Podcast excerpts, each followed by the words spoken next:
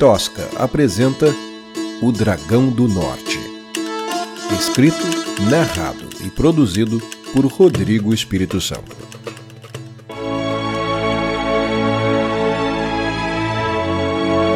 Capítulo 20 Pelos próximos dois dias, Lume não teve notícias do seu irmão. Implorou aos guardas por informações. Quanto tempo ela teria que ficar ali? Quando seria seu julgamento?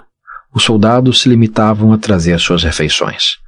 Quase sempre, um ensopado de feijão com pedaços de porco, um pedaço de pão e uma cabaça de água. A cama era pequena, uma tábua de madeira presa à parede de pedra por duas correntes. Sobre ela, um saco fino de estopa estofado com palha fazia as vezes de colchão. As paredes de pedra tinham ranhuras, desenhos e obscenidades, alguns escritos indecifráveis. Talvez élfico, talvez produto de uma mente deturpada pela loucura. A comadre, no canto da cela, emanava um odor desagradável e antigo, rodeado de moscas. Apenas uma pequena abertura em uma das paredes proporcionava a troca de ares. Era uma janela gradeada, alta para os padrões de ouro negro. Na ponta dos pés dava para ver a entrada da mina. Ela ficava lá, olhando entrar e sair de mineiros, nascer do sol, até que seus pés não suportassem mais seu peso. Aí, Lume deitava em sua cama de palha e chorava até dormir. Antes do sono, pensava no pai. Se estava bem, se veria o velho novamente. E pensava no irmão. O chão tremeu. Lume levantou com o coração disparado. Pela janela gradeada, ela podia ver a lua. Uma, talvez duas horas depois de meia-noite. As outras celas da prisão estavam vazias. Lume era, aparentemente, a única criminosa de Ouro Negro. Mas os gritos e aplausos logo a convenceram de que não se tratava de um terremoto. Outro estrondo. Lume levou a mão às correntes que prendiam a cama. Assim que recuperou o equilíbrio, agarrou a grade da janela e esticou o pescoço e viu o titã. Em escala, era como se os coraçados de ouro negro fossem soldados de infantaria. Seu coração de artesã tentou identificar as influências utilizadas na concepção daquela criatura magnífica. A cabeça lembrava os elmos dos cavaleiros das cruzadas. Um brilhante triângulo vermelho no alto da testa mandava uma mensagem clara sobre a origem daquele gigante. O monstro levantou a perna esquerda e deu um passo. Novo estrondo. Lume agora podia observar a espada do titã repousando em suas costas, uma lâmina de um azulado quase brilhante. Uma quantidade inimaginável de aço élfico deve ter sido usada na confecção daquela obra de arte, conferindo-lhe um poder devastador. E o San tinha agora um adversário à altura. Lume se deu conta de que não faria parte do confronto. Seu irmão estaria, mais uma vez, lutando sozinho, enquanto ela brincava com sombras. A ideia fez seu sangue ferver e ela começou a gritar por Carlos e sacudir as grades. Numa ocasião normal, um dos carcereiros se apresentaria para contê-la. Mas aquele não era um dia qualquer. Todos estavam na entrada da caverna, aplaudindo, orgulhosos daquele ousado feito. Finalmente, o titã sumiu na planície e os cidadãos de Ouro Negro retornaram às suas casas e camas. Lume faria o mesmo, mas estava sem ânimo para se mover. Simplesmente escorreu pela parede da janela e prostrou-se no chão ao lado da comadre. Então, passos começaram pelo corredor da cadeia. Lume levantou os olhos e viu Zéfiro parado na porta de sua cela. Sentiu vontade de tentar esganá-lo pelas barras, mas decidiu que seria contraproducente. Posso sair agora? perguntou ela, sem paciência. Você cometeu um crime. Vai ser julgada de acordo com os ritos da corte de Ouro Negro. O que você quer? Devolveu Lume, ainda mais impaciente. Eu? Nada. Pelo menos não de você. Os dois se encararam por instantes constrangedores. Seu irmão está no coração do maior couraçado do mundo. Eu vi, respondeu Lume, observando as suas próprias unhas sujas. Ele é um homem muito corajoso e honrado. Você devia se orgulhar. Lume olhou para o anão por um segundo e voltou sua atenção para suas próprias unhas enegrecidas. Ele me pediu que lhe dissesse que agradece suas intenções, ainda que discorde dos seus métodos. Lume deu um sorriso forçado e falso. Eu sei que você acha que somos inimigos. Nós queremos a mesma coisa, a morte de Ossan, o quanto antes. Por isso, a segurança do seu irmão é fundamental para nós também. Nós fizemos várias melhorias no Titã. Incorporamos até um escudo retrátil moldado com o seu fluido de aracna. Orgulhou-se Zéfiro. Como é que é? Subitamente, Cada célula do corpo de Lume estava sintonizada nas palavras do anão. Sim, é uma engenhoca bem inovadora. Um escudo retrátil que se projeta no braço esquerdo do Titã e é banhado com seu líquido, explicou Zephyr. Vocês não aplicaram fluido em toda a coraça? Nossos engenheiros acharam mais efetivo concentrar os esforços na força ofensiva do Titã. Não sei se você conseguiu ver, mas a espada é uma obra de arte. O que acontece se seu escudo não funcionar? E se ele não for bastante para conter as chamas? Perguntou Lume indignada. Nesse caso, temos um plano B. Nossos engenheiros estão trabalhando em coraçados totalmente revestidos com seu fluido de aracna. Temos Nauron o suficiente para um pequeno exército. Eles garantirão a segurança do povo de Ouro Negro caso Yossam venha em nossa direção depois de destruir Veracruz. Sorriu Zéfiro. Lume havia concluído que não seria produtivo esganar o grande chefe Zéfiro de Ouro Negro. Primeiro, Carlos já havia partido. Segundo, isso apenas prolongaria sua estadia. Mas, diante das novas informações, reexaminou sua conclusão e mudou de ideia. Bastou um salto para o Mana e seus braços cruzarem as grades. Zéfiro não teve tempo de reagir e as mãos de Lume já espremiam sua traqueia. A surpresa e o horror nos olhos do grande chefe apenas alimentavam o ânimo de Lume. Só depois do quarto golpe de bastão, os carcereiros conseguiram fazer a garota soltar o chefe, que lutava para retomar o fôlego. Se alguma coisa acontecer com meu irmão, você pode ter certeza de uma coisa. Eu vou terminar esse serviço, ameaçou Lume. Você jamais vai sair daqui! rosnou o anão, amparado pelos carcereiros, enquanto se retirava.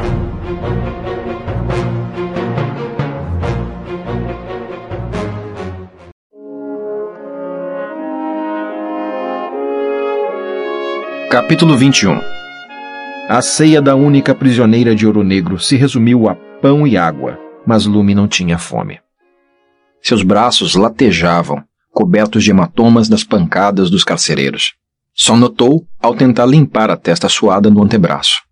Depois que Zéfiro e os carcereiros deixaram a prisão, a garota entendeu que era hora de agir e percorreu cada centímetro da cela à procura de um plano de fuga. Uma das barras da janela mostrava sinais de corrosão na base. Algumas décadas de comadres esvaídas comprometeram sua integridade. Lume começou a talhar o metal corroído usando uma técnica que aprendera ao moldar ferro velho. Em condições normais, ela usaria um cinzel afiado, um martelo e alguns dias de prazo. Agora era preciso improvisar. A artesã afiou o pino da fivela do seu cinto contra uma pedra e usou o solado de sua bota como um martelo. Sempre que ouvia a porta da carceragem abrir, jogava-se na cama e fingia dormir, encolhida. Felizmente, ninguém parecia preocupado em vigiar a ladra humana. Limitavam-se a trazer almoço e jantar, dois pedaços de pão amanhecido e água. O resto do dia, Lume podia se dedicar ao trabalho. Seus dedos sangravam, já dormentes. Cada pequena lasca da barra era uma conquista e um incentivo. No meio da manhã, o pino cedeu e quebrou ao meio. Levou mais uma hora, mas ela conseguiu dar fio ao que sobrou dele. Com um cinzel ainda menor e mais frágil, o progresso se tornou mais lento. No começo da noite, o cinto estava inutilizado mas Lume sentia que a barra estava prestes a ceder. Um alarme ecoou nos corredores. Era um clarim seguido de tambores. E gritos distantes e desencontrados. Prevendo o pior, Lume assumiu sua posição fetal sobre o colchão de palha. Como era possível? Será que alguém flagrou seu trabalho na grade? O barulho das batidas de sola de sapato tinha atraído a atenção de algum mineiro? Não era possível. Lume não conseguia acreditar que a sua tentativa de fuga já tinha sido descoberta. Buscou na memória algum momento de descuido, mas não conseguiu se lembrar de nada assim. E mesmo se fosse o caso, por que só agora o alarme? A porta da carceragem rangeu enquanto guardas afoitos tentavam abrir a fechadura. Em instantes, um batalhão inteiro estava dentro do estreito corredor que separava a sala de lume da entrada da prisão. A garota se levantou procurando demonstrar espanto, e viu que espanto era exatamente o que os soldados demonstravam. Eles olhavam para Lume e uns para os outros, confusos. O que? O que vocês querem de mim? perguntou, num tom ligeiramente ensaiado. Nenhum dos soldados se animou a responder. Havia um clima de medo e confusão no ar. Zéfiro entrou na carceragem e abriu caminho entre os comandados com sua agressividade característica. O grande chefe encarou sua prisioneira como quem busca uma resposta para um problema de aritmética. O que você está tramando? blefou Lume. Zéfiro olhou para a garota com impaciência, e então sua expressão mudou. Seus ombros caíram e os olhos se abriram. Guardas! Cerquem o perímetro! É uma invasão! Ordenou Zéfiro, para depois voltar contra Lume. Você vai me contar agora! Quem está aqui? Quem? Gritou. Eu não sei do que você está falando, disse Lume, com convicção sincera. Só podem estar atrás de você! Meus soldados estão caindo como moscas lá fora! Eu quero nomes! Disse o anão, puxando sua espada. Eu pareço alguém que merece resgate? Perguntou Lume. Zéfiro estendeu a mão livre a um dos carcereiros. Quando finalmente captou a mensagem, o guarda levou a mão ao cinto e tirou um molho de chaves, que colocou na mão de seu líder. Com um gesto afoito, o chefe sinalizou que os soldados o deixassem a sós com a prisioneira. O anão abriu a porta da cela com a espada em punho. Quem é você, garota? Eu sempre achei essa sua história de escudeira do irmão muito suspeita. O que você sabe sobre essa invasão? Ou você fala agora, ou eu vou garantir que você nunca mais veja seu irmãozinho. Encurralada no canto da cela, Lume via seu tempo se esgotar e a espada se aproximar do seu rosto. Zéfiro encarava com ódio e desprezo aquela figura que, de alguma forma, ridicularizava seu exército e ameaçava seu poder. Estava pronto a pôr um fim na existência pretensiosa daquela humana asquerosa. Algo atrás dele fez Lume sorrir. A reação inesperada levou o grande chefe a olhar sobre os ombros por um instante. Era um truque.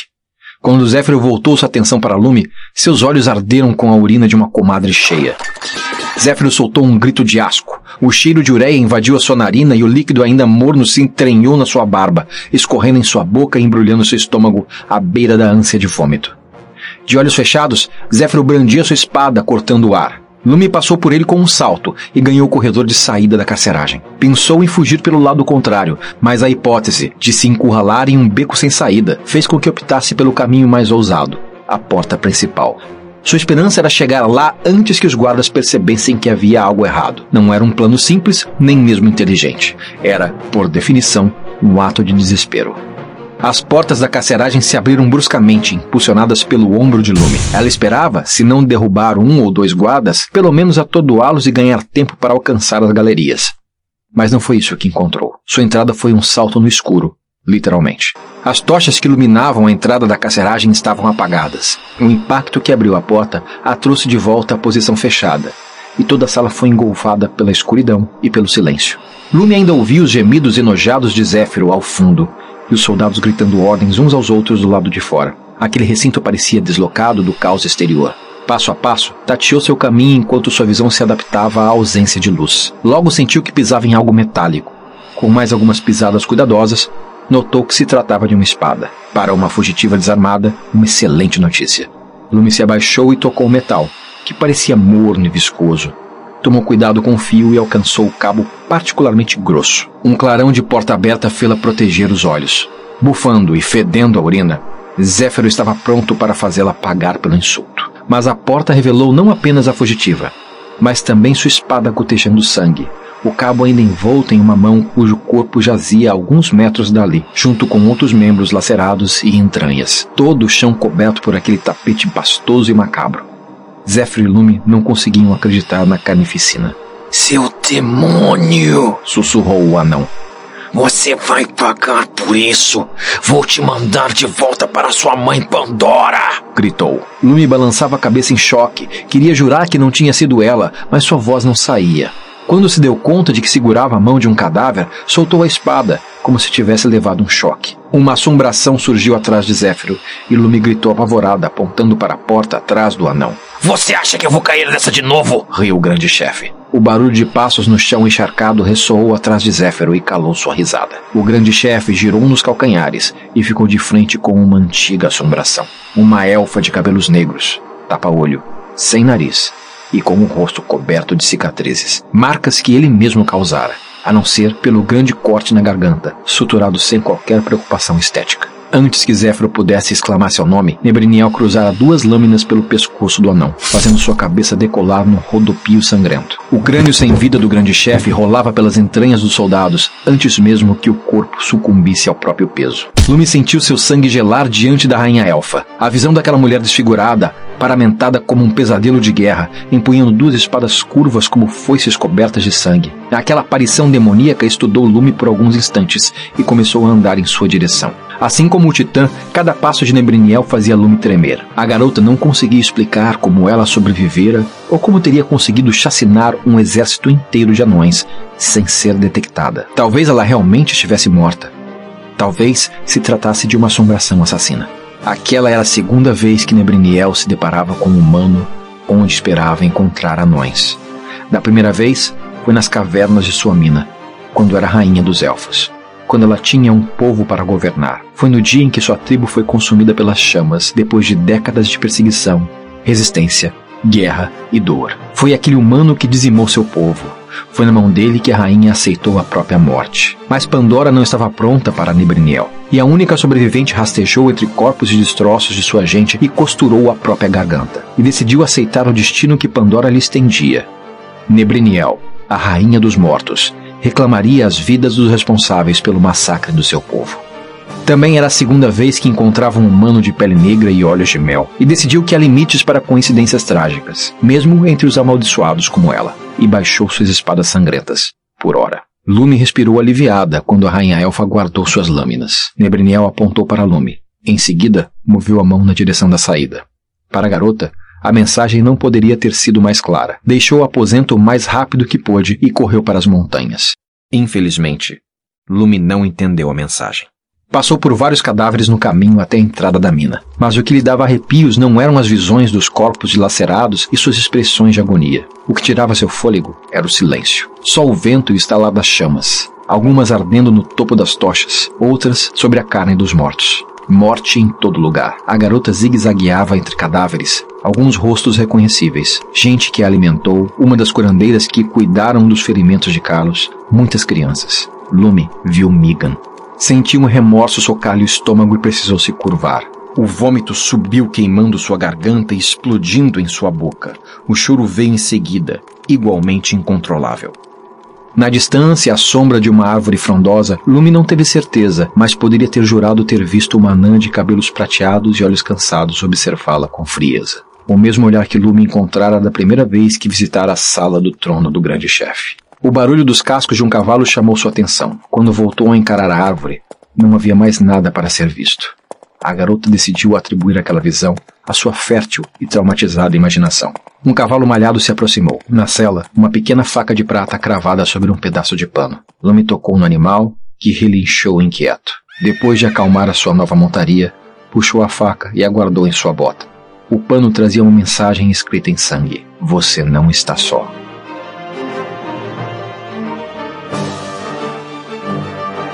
O Dragão do Norte foi escrito, narrado e produzido por Rodrigo Espírito Santo. Esta é uma produção da Tosca Literatura. Obrigado e até a próxima.